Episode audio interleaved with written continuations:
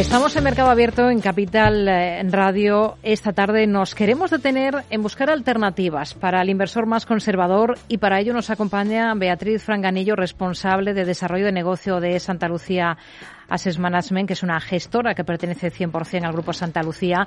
Hola Beatriz, muy buenas tardes, bienvenida. Muy buenas tardes, muchas gracias. Bueno, acaban de lanzar un nuevo fondo esta misma semana además, que entiendo que va enfocado precisamente a este perfil de inversor para el que estamos buscando opciones, luego le daremos más, eh, que es el eh, perfil más conservador. Eh, que en España tenemos mucho, ¿no? La mayoría de, inversores eh, de fondos se confiesan con este perfil conservador, aunque muchas veces al hilo de si es buen momento para la bolsa, eh, se hacen un poquito más arriesgados. Pero bueno, este fondo en concreto se trata del Santa Lucía Renta Fija 2026. Em, ¿Por qué este fondo? ¿Y por qué deuda pública italiana solo, no? O casi solo. Sí, mire, es, bueno, al final en Santa Lucía Asset Management, como bien has dicho, pertenecemos a un grupo asegurador, así que llevamos la renta fija en, las venas, ¿no? En nuestra ADN. Y luego, bueno, pues eh, estamos ahora mismo en un escenario pues de los más desafiantes de las últimas décadas, eh, con altos niveles de inflación, con el ciclo de subidas de tipos, fuerte desaceleración económica, con lo cual hay mucho cliente muy conservador, como bien dices, con mucha aversión al riesgo y lo que queremos proponer son soluciones, ¿no? Para ese tipo de inversor. Y en este caso hemos lanzado Santa Lucía Renta Fija 2000 2026, que es un fondo, eh, la característica principal es que es un fondo de renta fija vencimiento, no es un fondo al uso, ¿no? Es decir, lo que hace este fondo es crear una cartera, una cartera de, de bonos, en este caso de deuda italiana, y lo que hace es llevarlo a vencimiento. No se gestiona de forma activa, sino que hace que se, que se muera esa deuda, ¿no? por así decirlo. Con lo cual sabemos cuando un cliente entra en un momento dado, la TIR que se va a llevar a vencimiento. Y eso pues le da seguridad ¿no? a este tipo de clientes y lo bueno además es que no es garantizado, es un fondo de renta fija a vencimiento, pero al final la garantía de un fondo de inversión es lo que tiene dentro, ¿no? lo que tiene en la cartera, las tripas. Y las tripas es deuda italiana. ¿no? Al final yo preferiría o estoy más tranquila teniendo mi patrimonio en, bonos de gobierno italiano, que al final la última, bueno, pues el, digamos que el riesgo de invertir en renta fija es el riesgo emisor, que quiebre el Estado de Italia o que quiere una compañía, ¿no? Al final yo creo que, que, en ese sentido pues tendremos al Banco Central Europeo detrás y bueno, esperemos que no, que eso no se dé en los próximos años, ¿no? Y desde luego que no lo vemos para nada una, una posibilidad remota en ese sentido. Hmm. Hemos dicho al principio que la idea que tenemos es buscar oportunidades para los inversores más eh, conservadores que este año pues eh, han sufrido, están sufriendo mucho porque han comprobado en sus carnes que la renta fija para nada es fija han tenido que afrontar, de hecho, el peor año en muchísimo tiempo para, para este activo, para la renta fija. ¿Cómo se le explica esto a un cliente conservador? ¿Hasta qué punto lo entiende eh, y por qué ha sido tan doloroso está siendo este ejercicio 2022 para, para la renta fija? Pues desde luego que ha sido el, el, año más duro para tanto los inversores, pero también para los gestores de renta fija, ¿no? De toda la historia. Y de hecho, bueno, pues ahora mismo las perspectivas, el otro día leía en un, en un diario económico que decía que, basado en un estudio de una gestora internacional de las más grandes del mundo, que decía que los gestores tienen la mejor opinión sobre la renta fija de todo el siglo, ¿no? ¿Qué quiere decir eso? Pues que ahora mismo, bueno, bajo nuestra opinión y la de otros muchos, 2023 va a ser el año de las oportunidades en renta fija, de ahí que lancemos pues productos como el que comentábamos antes, pero hay que ver de dónde venimos, ¿no? Para, para saber dónde estamos y hacia, y hacia dónde vamos, ¿no? Y yo creo que ese dolor nos lo ha, nos lo ha inducido sobre todo tres puntos, ¿no? Y uno es el, punto de partida o el trabajo de tipos de interés desde, desde donde venimos, la magnitud de la subida de tipos a la que hemos asistido en estos últimos meses y la velocidad. Entonces, bueno, pues el, sabemos que el Banco Central Europeo ahora está entregado a esa compleja tarea que tiene de, bueno, pues de, dejar atrás un periodo sin precedentes, ¿no? De tipos eh, de interés negativos. Desde 2014 estamos en, llegamos a alcanzar el menos 0,1 hasta 2000, eh, 2019, llegamos al menos 0,5 hasta el día de hoy que estamos cercanos al 2, ¿no? En, máximos de la, de la última década se dice pronto. Y nunca en la historia el Banco Central Europeo había, había subido tipos de interés por encima del, del, medio punto, ¿no? Y ya lo ha hecho varias veces en los últimos meses. Con lo cual ese es el punto de partida que tenemos y la magnitud, ¿no? Y sobre todo pues la, la velocidad a la que se ha dado. Y luego la Reserva Federal pues ha hecho lo propio antes que nosotros y como suele ser habitual y ha alcanzado cerca del, del 4%, ¿no? Sus tipos de, interés. Hmm. A toda, eh, hemos explicado que el año está siendo muy duro para la renta fija, pero a toda acción le sigue una reacción y hemos visto cómo en este universo concreto de la renta fija, en el último mes, si tomamos por ejemplo como referencia desde el pasado 21 de octubre, los precios de la deuda viven un rally que, han derivado en una revalorización del entorno del 6% a nivel global.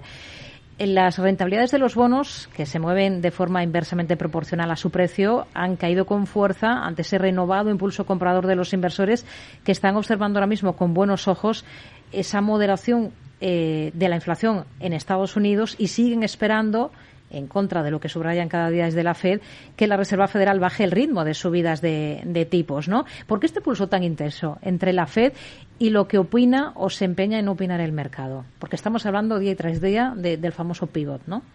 Bueno, pues al final eh, llevábamos mucho tiempo eh, hablando de que iba a haber, de que había inflación. Ellos decían que la inflación era transitoria, ¿no? Hay que acordarse de esa frase y bueno, pues muchos eh, ya pensaban que no y ellos que siguieron insistiendo. De hecho, bueno, pues antes de verano comentaban, ¿no? Que, que algo saben ya más de lo poco que saben sobre la inflación.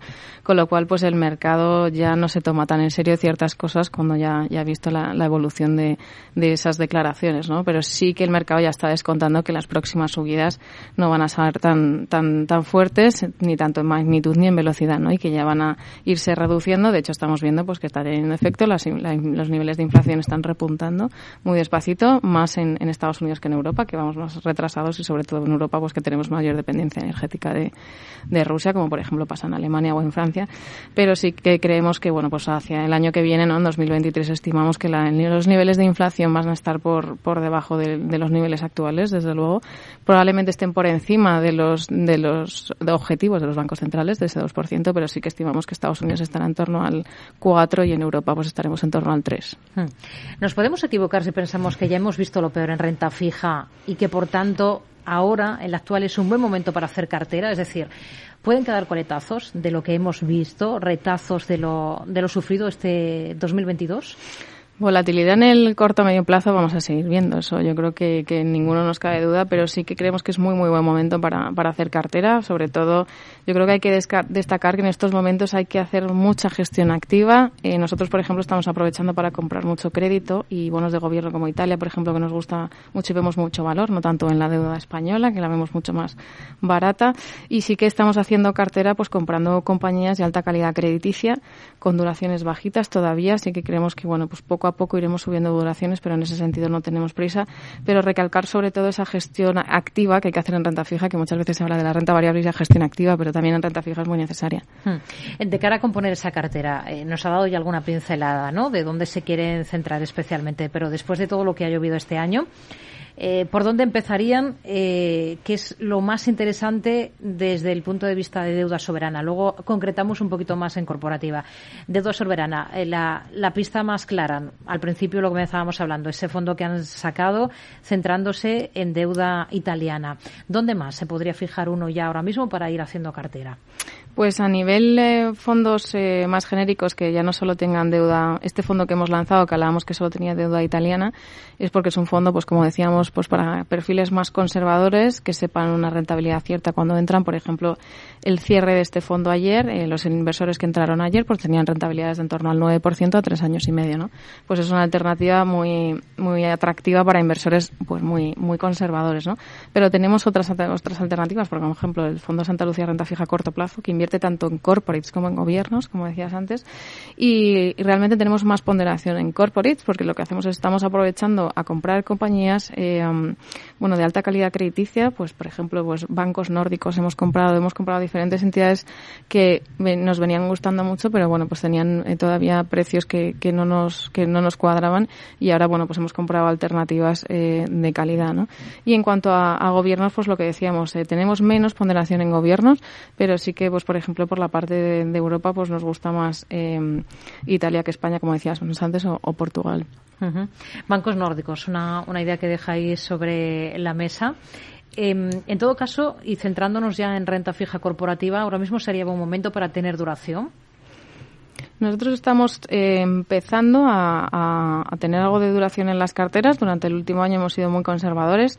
Em, estamos introduciendo algo de duración a través de los bonos corporativos, em, pero sí que vamos a tenemos creemos que, que, todavía tiene sentido incrementar, pero muy ligeramente la duración, muy poquito a poco, de forma muy gradual. Y como te decía antes, no, no tenemos prisa en, en aumentar ese riesgo de duración porque también, como te decía, tenemos un ADN conservador de un grupo asegurador, ¿no? Con lo cual, pues eh, vamos a sobre seguro. ¿Y los balances de las compañías los siguen viendo sólidos ustedes ahora mismo? ¿Qué, ¿Qué observaciones harían sobre los niveles de impago? Estamos en momentos muy interesantes. Hoy mismo eh, es noticia ese acuerdo del Gobierno con el sector eh, financiero para intentar ayudar a los hipotecados. Al final se están ayudando también a sí, a sí mismos porque a nadie le interesa impagos. Pero ya han dicho algunos bancos que tienen que pensar de nuevo en eh, provisiones. Como hicieron durante, durante la pandemia. Eh, las compañías estamos viendo em, avisos de menores beneficios ya, eh, sobre todo en esta recta final del ejercicio. ¿Hasta qué punto pueden ir o siguen ustedes confiando para estar en, en deuda corporativa ahora mismo, pendientes de eventuales futuros impagos? Es muy buena pregunta porque además, bueno, también hay que hay que mm, diferenciar, ¿no? A la hora de ser un bonista o comprar un bono de renta fija, una compañía, no nos interesa tanto la rentabilidad como cuando somos eh, compradores por la parte de renta variable, sino que lo, que nos interesa es que no quiebre esa entidad a vencimiento de cuando yo tengo mi bono, ¿no? Nos da igual que sea rentable que no sea rentable la compañía, ¿no? En ese sentido. Pero que evidentemente el riesgo de impago está ahí, ¿no? Sí que hemos visto que el apalancamiento de las compañías a día de hoy es más bajo que el que tenían antes del COVID, por lo que eso es un factor a favor, desde luego, y además esos niveles de impago pues se mantienen eh, muy bajos, aunque es verdad que si vemos que, que, bueno, pues tenemos riesgo de entrar a una contracción, en un grado de recesión, pues sí que se va a ver influenciado por, ese, por esos impagos, ¿no? Por eso de ahí el, el hilarlo con lo que te comentaba antes de comprar compañías y crédito de, de alta calidad crediticia. De hecho, por ejemplo, pues al sector bancario nos gusta mucho porque, bueno, los bancos todos sabemos que en 2008 fueron el problema, pero 2020 pues se convirtieron en la solución, ¿no? Como, como ayudaron con, con todo el tema de los ERTES, muchos financiaron eh, esos movimientos y de hecho, bueno, pues todas las exigencias eh, a nivel global que les han, que las exigencias legales de ratios de capital, pues han hecho que han hecho los deberes y desde luego hay muchos bancos muy solventes a día de hoy de gran calidad. Hmm.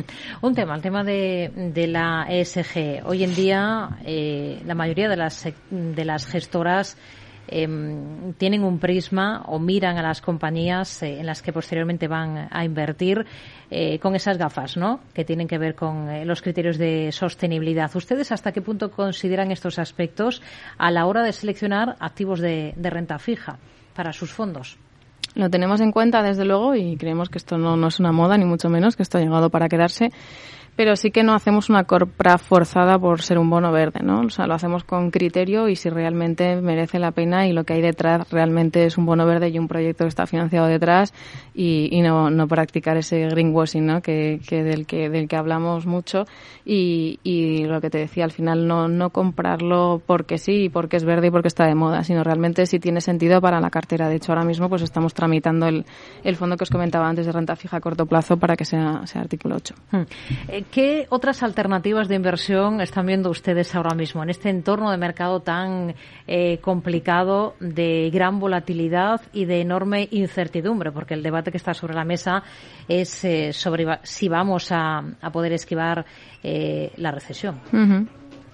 Así es, pues en el área de, renta fija, como ya te he comentado, más en, en corporates que en gobiernos, hacemos un, mix en nuestros productos y la verdad es que, bueno, pues con tires en torno al 3-4% en productos de renta fija a corto plazo, más a largo plazo, ¿no? Y luego, pues por la parte de renta variable, estamos positivos en renta variable europea, porque al final, eh, y también renta variable española, al final España tiene también un una capacidad de poder liderar como un, bueno pues una transición a nivel a nivel aprovechar que la poca dependencia que tenemos del gas en, en Rusia que es solo en torno al 2-3% y podemos aprovechar esa transición energética ¿no? como país y además bueno pues estamos muy la, la bolsa española se ha denostado mucho en los últimos años y por, por valoración sí que sí que estamos apostando por buenas compañías evidentemente y con mucha gestión activa y en Europa exactamente igual con compañías de calidad estamos comprando mucha compañía de calidad que nos hubiera gustado comprar hace mucho tiempo, pero que no habíamos podido por los precios en los que estaban. Pero evidentemente siempre hablando del largo plazo. Nosotros somos eh, inversores de, largo plazo. Pues nos quedamos con estas ideas. Beatriz Franganillo, responsable de desarrollo de negocio de Santa Lucía Asset Management. Gracias por acompañarnos en este espacio de fondos en mercado abierto aquí en Capital Radio y hasta una próxima. Muy buenas tardes. Un placer. Muchísimas gracias.